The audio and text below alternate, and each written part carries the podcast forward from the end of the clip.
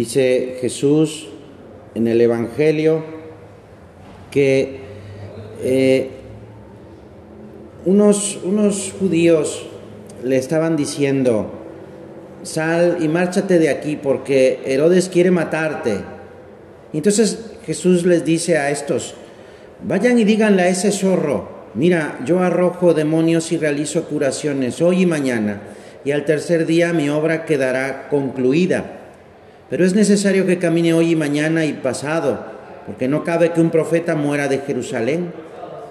Jerusalén, y entonces empieza a decir unas palabras sobre Jerusalén. Jerusalén, tú que matas a los profetas y apedreas a los que te envían. ¿Cuántas veces he querido reunir a tus hijos como la gallina reúne a sus polluelos bajo sus alas y no, y no, habéis, y no habéis querido? Pues el Señor, nuestro Señor Jesucristo, pues eh, es muy claro, es muy claro cuando, cuando esta intención de los fariseos se acercan a esto, diciéndole, oye, vete de aquí porque te van a matar. Parece una, eh, una cosa bien intencionada, pero, pero no está de acuerdo con el plan de Dios. Así como San Pedro también que reacciona mm, pues distinto a como Jesús actúa cuando el mismo Jesús le dice voy a, voy a morir en Jerusalén y entonces San Pedro le dice no, no vayas para allá. Entonces eh, eh, eh, Jesús dice unas palabras bien fuertes, apártate de mí, Satanás, porque se dejan llevar por criterios humanos a la defensa de la propia vida y se alejan del plan de Dios, entregar la vida por amor.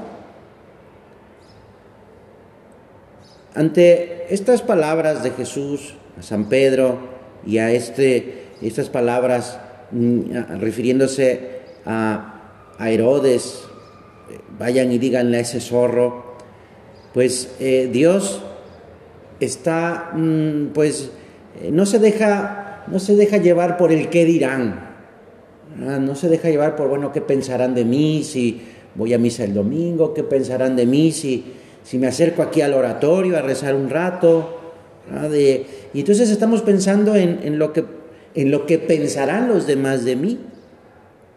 Mira, Jesús nos da eh, ese mensaje, eh, que aunque pues eh, haya críticas o haya burlas, pues lo importante no es la opinión de los demás, lo importante es buscar a Dios, hacer lo que Dios me pide. Dios no se deja llevar por ningún, ningún comentario, crítica o burla. Porque Herodes, pues hay muchos, Herodes hay muchos, eh, pero tú, Señor, tienes una misión.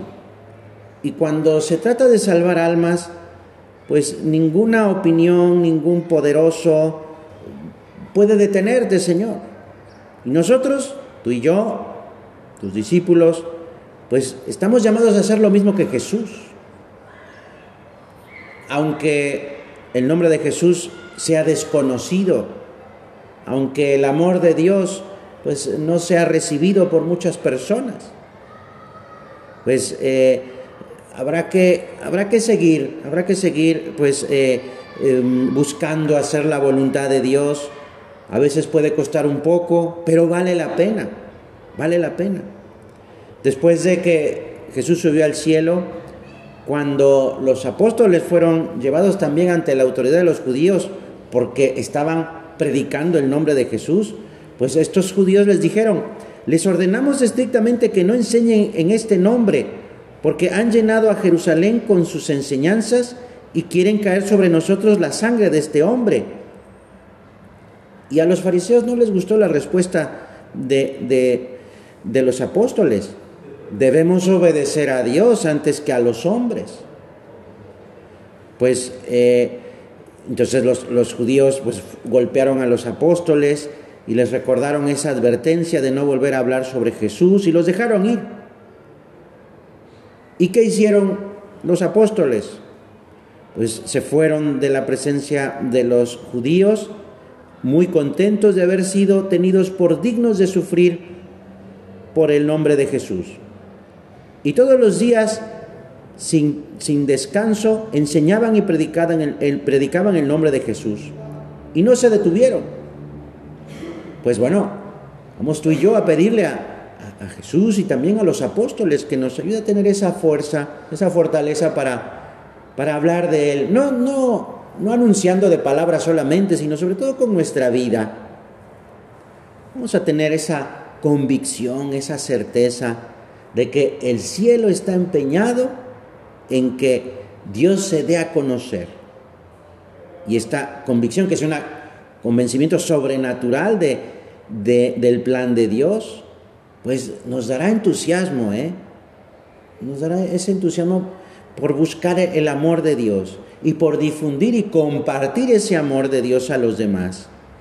Sí, los obstáculos como, pues no sé, eh, la, la, la, flojera, la timidez, el qué dirán, la comodidad, se supera con fe, se supera con fe. Por eso vamos a pedirle al Señor, Señor, aumentanos la fe, danos esa audacia. La audacia es, es una virtud activa, no hay que esperar, ¿verdad?, a que eh, pues eh, se dé una oportunidad, sino que hay que buscar la oportunidad, hay que buscar. Ganar siempre en la audacia es ganar siempre en fortaleza, con hechos concretos. No, no, no hay que desalentarse o ponerse tristes ante los fracasos que pueda haber y que habrá. Lo importante es eso, seguir seguir a Jesús, seguir a Dios y esforzándonos, porque un esfuerzo de este tipo nunca se pierde. Si un amigo no responde pues a nuestra invitación a que se vaya a confesar, a que se porte mejor, a que sea un mejor alumno, un mejor amigo, un mejor hijo. nunca se pierde nada, ¿eh? nunca se pierde nada. Dios nos pide fe, decía un santo, Dios nos pide fe, no desea nuestra muerte, tiene hambre de nuestra persona, de nuestra entrega. Y esa, y esa entrega, la entrega de nuestra vida, pues se logrará por el amor, amando más a Dios. Pues vamos a pedirle al Señor, Señor, ayúdame a amarte más y sobre todo, vamos a pedirle a la Virgen que nos ayude y nos enseñe a amar a Dios, a tener esa fortaleza para poder descubrir el amor de Dios y hacerlo descubrir a los demás. Pues se lo pedimos a ella, a la Virgen, a la Gran Madre de Dios, que siempre está eh, dispuesta a ayudarnos, acercarnos a su Hijo y que nos dé esa fortaleza para acercar a otros al amor de su Hijo.